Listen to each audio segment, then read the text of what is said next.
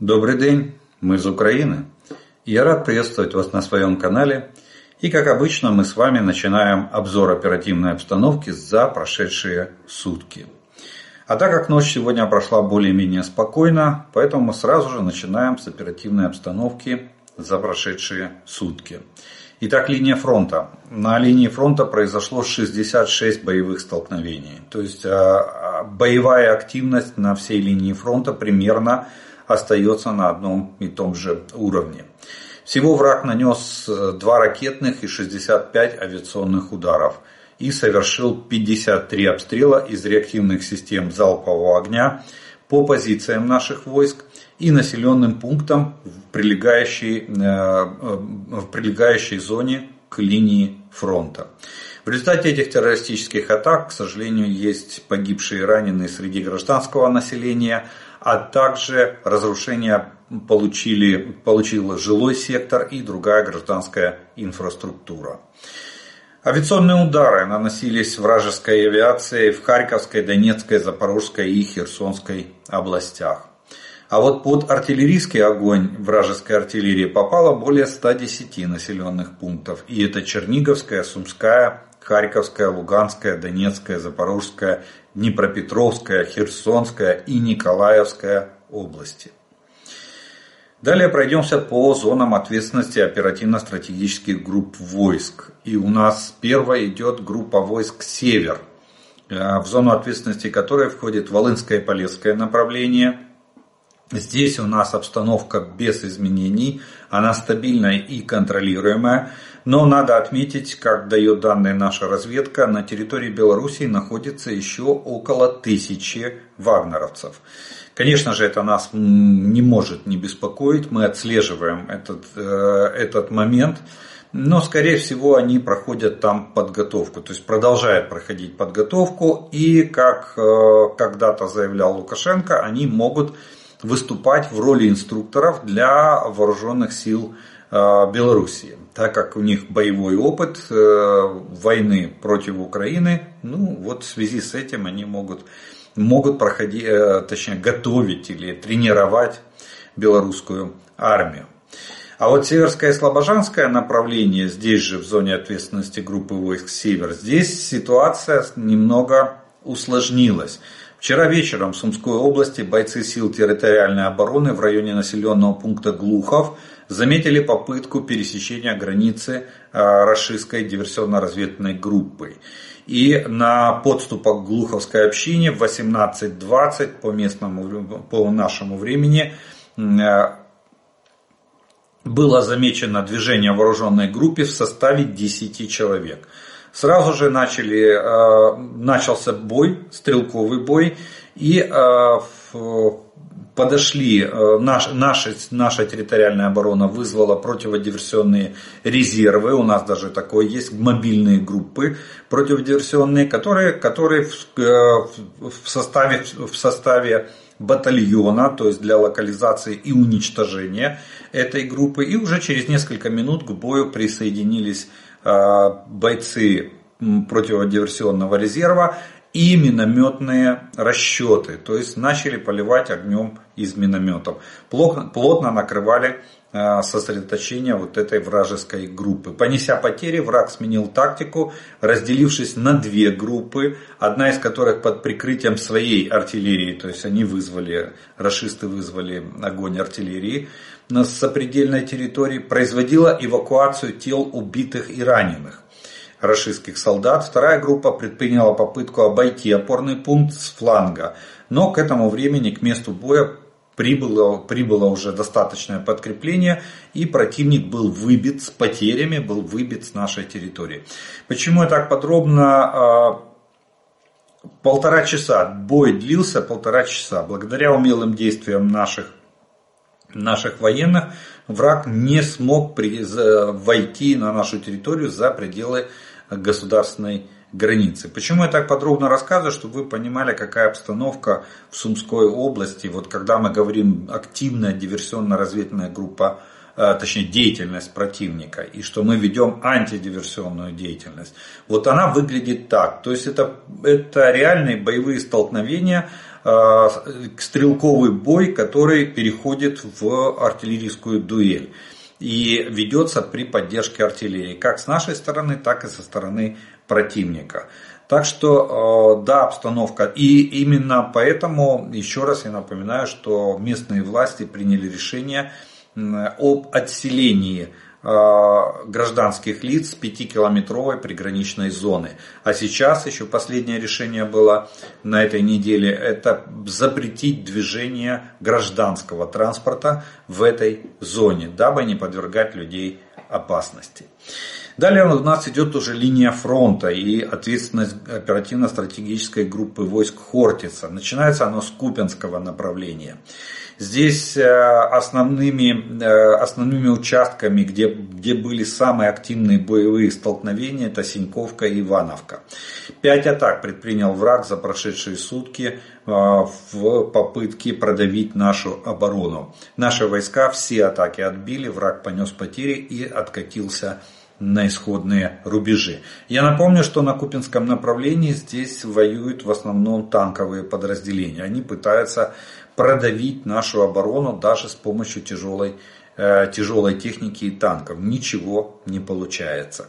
Лиманское направление. Здесь, э, здесь активность врага наблюдалась в районе Серебрянского лесничества, Белогоровки, в районе Тернов и Ямполевки. Но 8 э, атак было предпринято противником за прошедшие сутки, ни одна из которых не увенчалась успехом. Линия фронта осталась без изменений. Бахмутское направление. А тут удача нам сопутствовала, сопутствовала прошедшие сутки. И э, основные бои точились в районе Богдановки и Клещиевки. Три атаки было при, предпринято врагом на нашей позиции. Все три атаки были отбиты, враг понес потери. И вот э, по данным Института изучения Э, войны американского вооруженные силы Украины продвинулись юго-западнее Бахмута. По данным аналитиков, аналитиков этого института, ВСУ немного продвинулись юго-западнее Бахмута. Опубликованные 3 февраля кадры с геолокацией показывают, что наши бойцы действуют в лесистой местности к востоку от Клещиевки, которая по предварительным оценкам была под контролем оккупантов. То есть это вчерашняя Э, кадры, э, спутниковые снимки, точнее видео, э, фото, видеоматериалы, датированные вчерашним 3 февраля. Далее, так что здесь, здесь нам сопутствовал успех. Далее идет зона ответственности группы, оперативно-стратегической группы войск Таврия. И начинается она с Авдеевского направления. А здесь наоборот, на Авдеевском направлении наши защитники продолжают сдерживать врага, который не оставляет попыток э, окружить Авдеевку. И э, мы удерживаем оборону, э, не даем возможности замкнуть кольцо, поэтому враг предпринимает атаки в основном с, восточного, с восточной стороны Авдеевки. То есть они идут в лоб, поджимая с севера и с юга, как я уже и говорил. Самая активная Э, самый активный участок, где проходят боевые действия. Но если всего за, на линию фронтов 1200 километров 66 боевых столкновений за сутки, из них 30, то есть половина, практически половина, это Авдеевка. С севера Авдеевки враг пытается, это Новокалиновая и сама Авдеевка, враг пытается, они зашли, есть э, не, в течение недели были продвижения врага, они зацепились за э, крайние улицы и пытаются закрепиться на этих улицах, а, пытаясь обойти промзону. 27 атак с северо-востока Авдеевки произвел враг за прошедшие сутки. И еще три атаки с южного фланга, это юго-востока э, Авдеевки, это в районе Первомайского. Но ситуация остается, за прошедшие сутки ситуация осталась более-менее стабильна наши, э, наши войска удерживают свои позиции, и линия фронта изменений не претерпела. Хотя ее очень так относительно можно назвать линией фронта, потому что ситуация крайне динамична и может двигаться в обе стороны. Если у нас подходят, э, подходят э, танки, они выполняют основную роль артиллерии сейчас в Авдеевке, то мы э, выбиваем врага с их позиций. Иногда, когда у нас не хватает огневой поддержки или не хватает пехоты, то мы отходим с, со своих позиций. То есть линия фронта динамична. И, но в основном за прошедшие сутки можно сказать, что она не претерпела э, каких-либо изменений, осталась более-менее стабильной. Маринское направление. Здесь наши воины продолжают сдерживать противника недалеко от Красногоровки, Георгиевки и Михайловки. Враг предпринял 7 попыток штурмовать наши позиции, ни одна из которых не принесла ему успех. Все, э, все атаки врага были отбиты, Э, он понес потери и отступил. Хотя Маринское направление, оно, наверное, второе по активности вражеских, вражеских войск. Вот. Ну, они э, с Лиманским примерно, примерно одинаковые. Там 8 атак враг предпринял, а здесь, а здесь 7, 7 атак было предпринято в течение суток.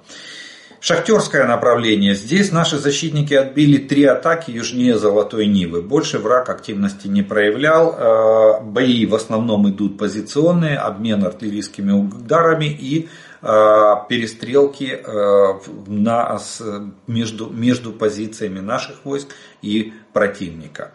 Запорожское направление. Тут силами обороны Украины была отражена одна атака в районе Работина на плацдарме, которая не принесла врагу никаких изменений, кроме потерь. Э, линия фронта на запорожском направлении остается без изменений. Ну и ответственность оперативно-стратегической группы войск Одесса, э, Херсонское направление.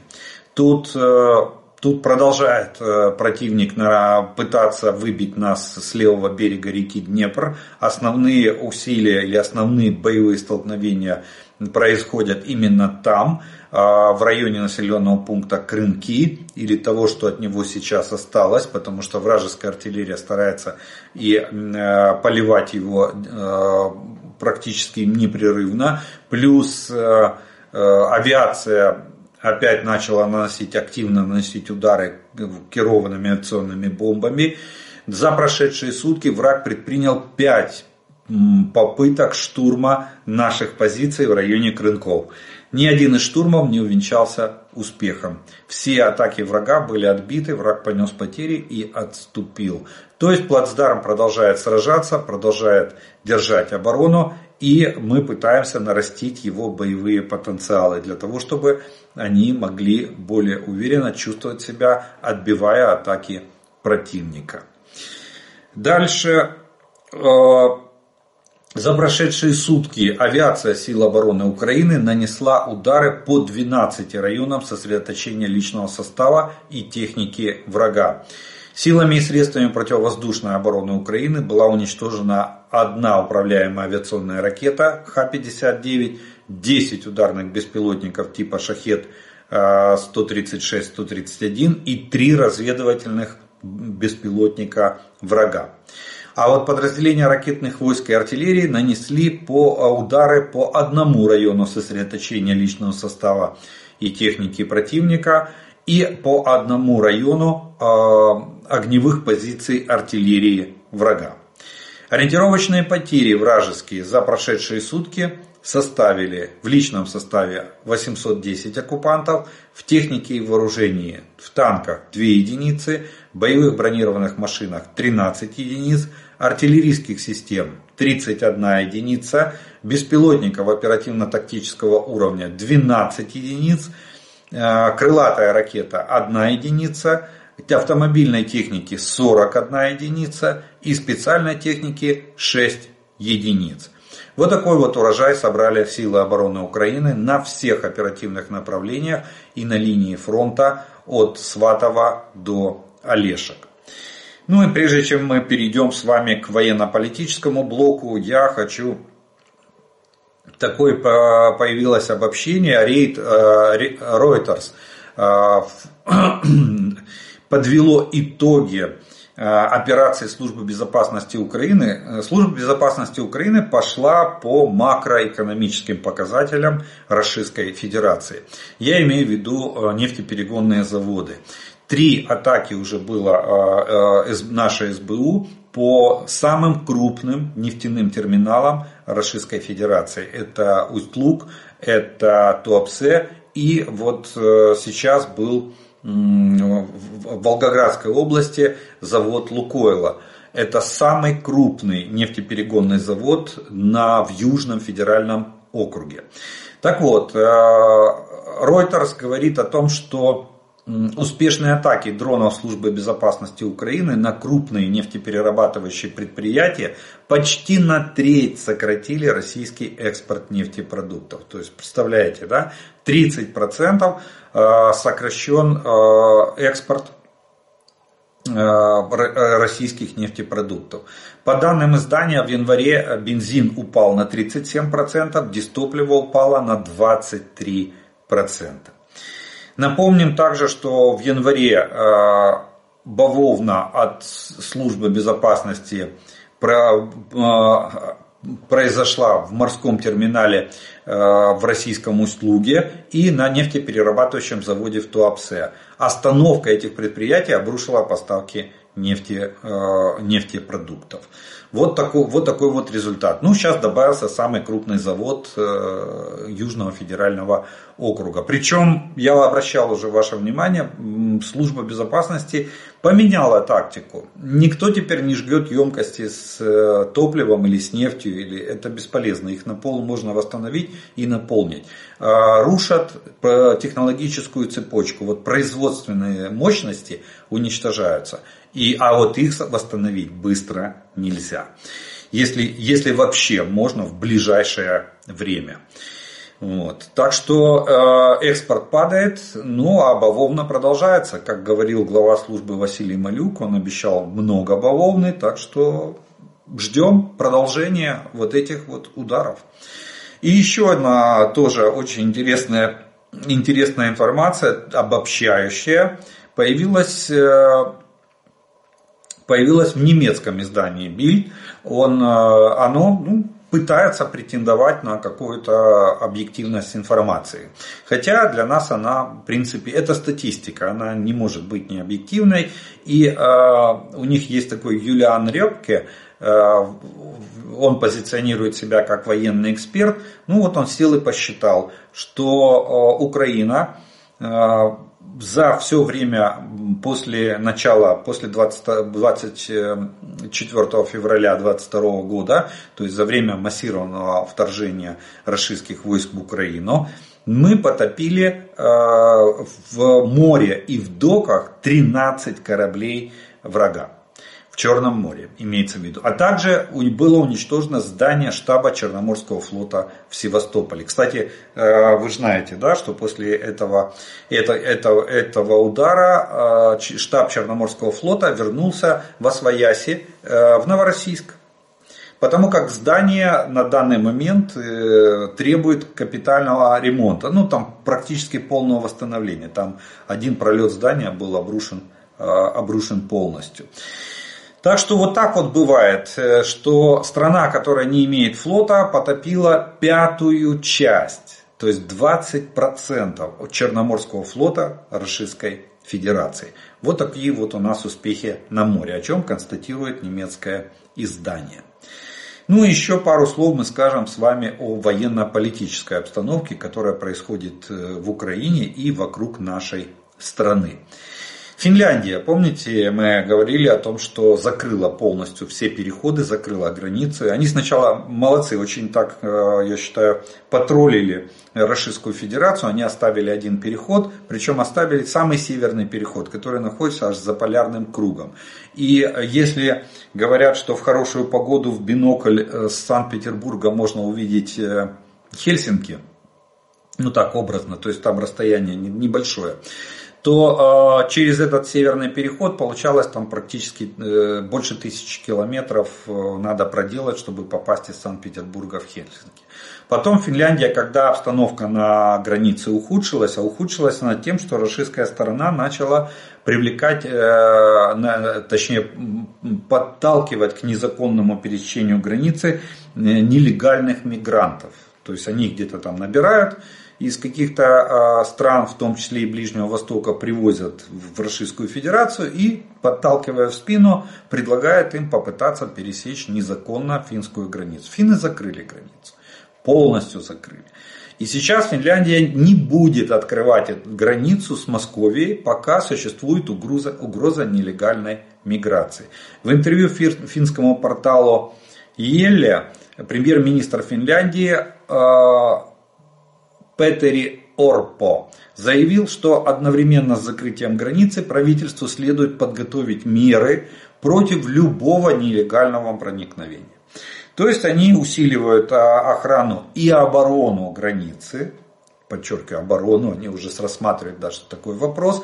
И, насколько я понимаю, э, будет пресекаться любая попытка нелегального перехода границы. Но граница между Финляндией и Российской Федерацией остается закрытой на замке.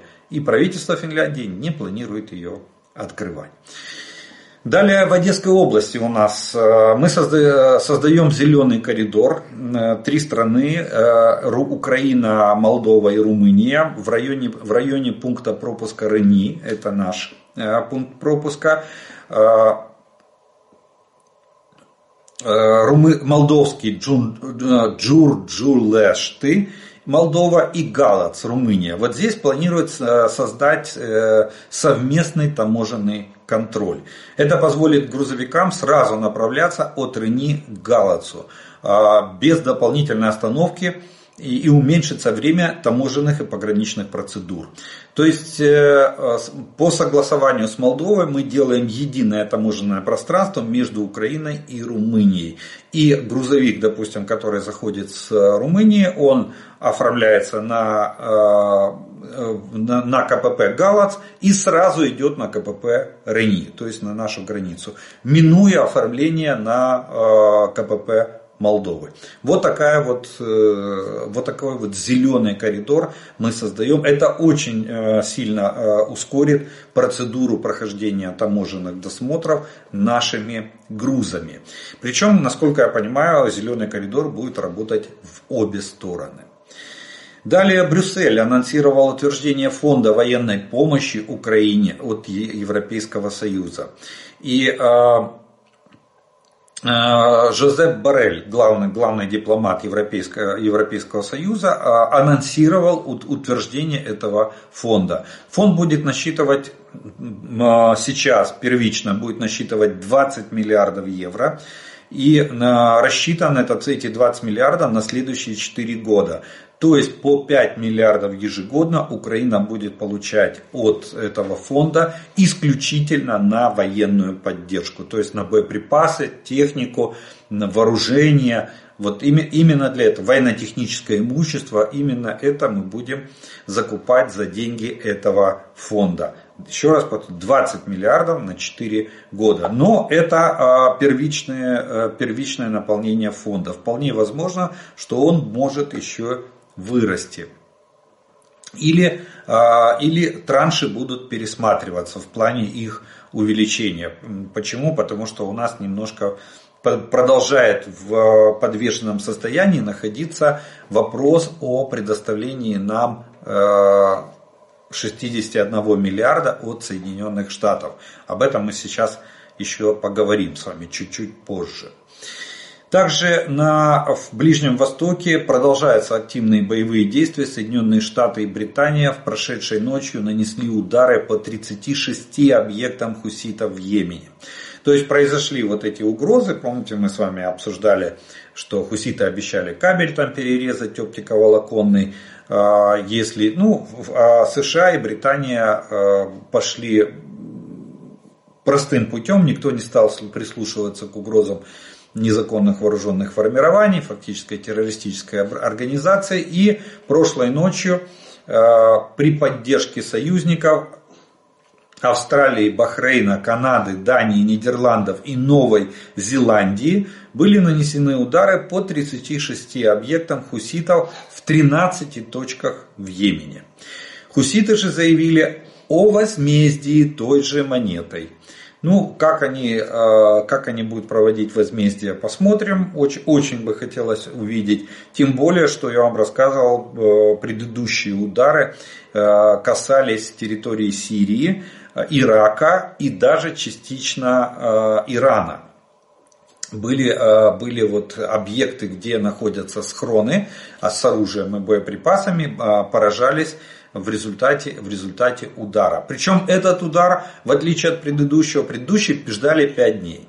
И там действительно даже американские некоторые конгрессмены, я вам рассказывал, говорили о том, что возможно что-то опоздали, потому что 5 суток, за 5 суток можно было увести личный состав, вывести боеприпасы там, и все остальное. То есть здесь удар был внезапный, который должен достигнуть своей цели и самое главное своего Э, результата по уничтожению вот этих складов, пунктов управления, баз э, размещения личного состава вот этих вот йеменских хуситов. Так что посмотрим, какой результат будет. Э, в ближайший, я думаю, день-два разведка доложит, может быть, даже покажут спутниковые снимки, что, что удалось достичь, что удалось поразить этим ударом. Ну и вот теперь вопрос Белого дома.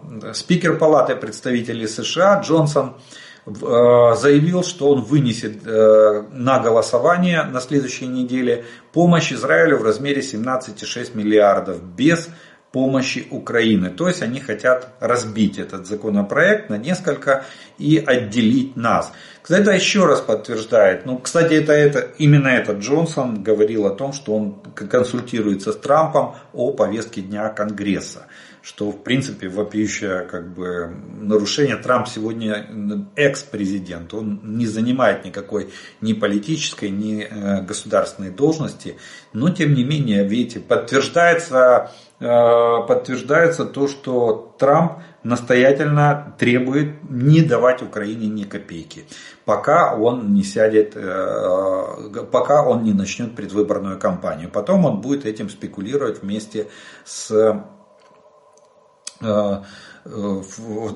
вместе с э, законопроектом о усилении мигрантской политики или мигрантского законодательства.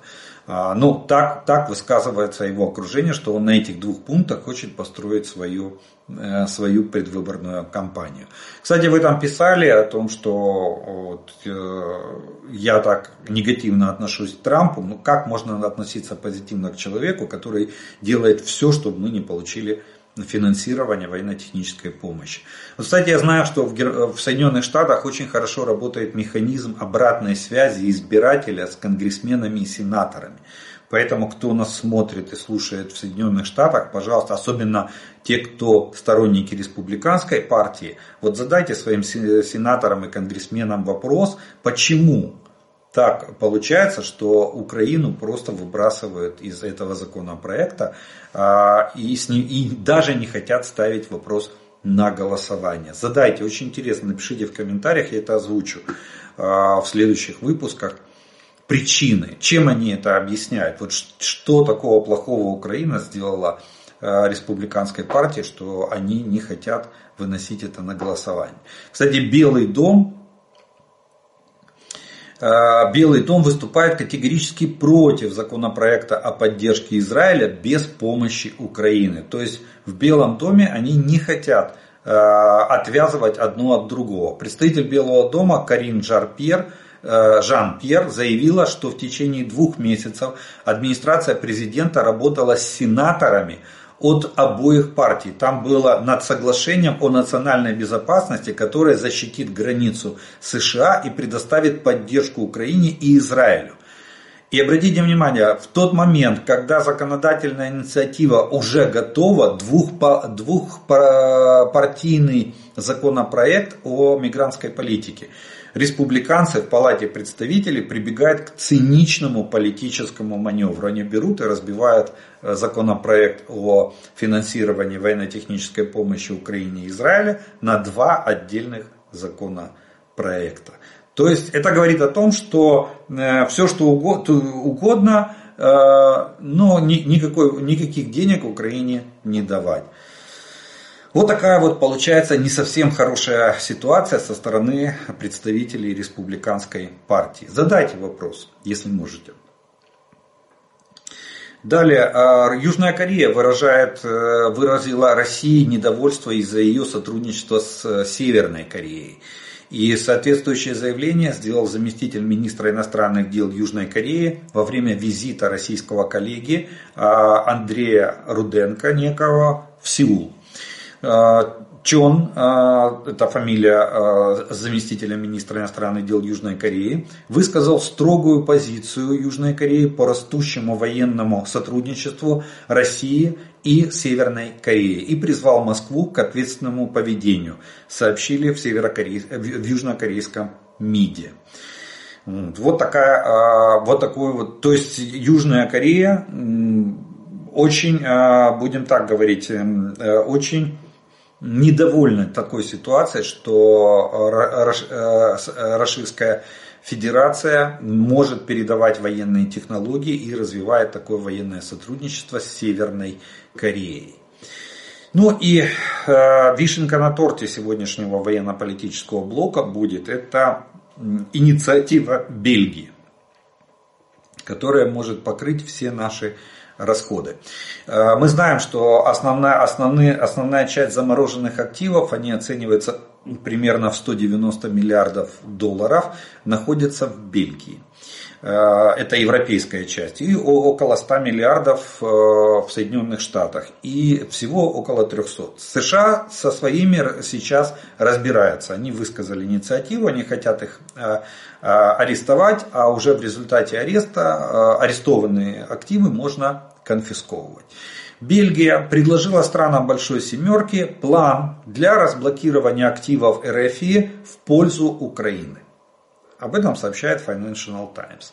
Как отмечает издание, правительство Бельгии инициировало выпуск долговых обязательств, которые будут привлекать средства для восстановления Украины. Российские активы будут использованы для погашения долга. А, Financial Times объясняет, что союзники Украины будут требовать от РФИ погашения долга по выпущенным обязательствам, то есть облигации. Но если Москва откажется оплачивать эти облигации, то партнеры будут привлекать замороженные активы для погашения этих долговых обязательств, то есть облигаций. Это поможет обойти некоторые юридические преграды для конфискации российских активов. То есть Видите, нашли простой и,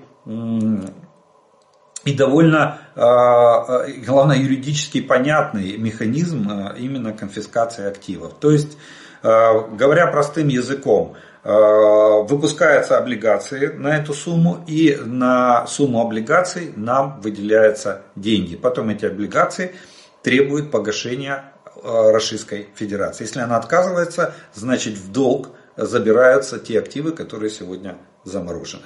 Вот так вот решила поступить Европа. Ну что ж, на, э, сегодня у нас тоже получится короткий выпуск. На этом мы с вами закончим э, сегодняшний обзор оперативной обстановки. Э, я, как обычно, по традиции приглашаю подписаться на мой канал те, кто не подписан. Те, кто смотрит эти видео я прошу, поставьте ему, пожалуйста, лайк, тогда его смогут увидеть как можно больше людей. Но от себя добавлю слова благодарности спонсорам и тем, кто помогает моему каналу. И э, завтра мы начинаем новую неделю с нормального полноценного выпуска. Вот. А сегодня, як завжди, ми віримо в Сили оборони України. Перемога наша, слава Україні!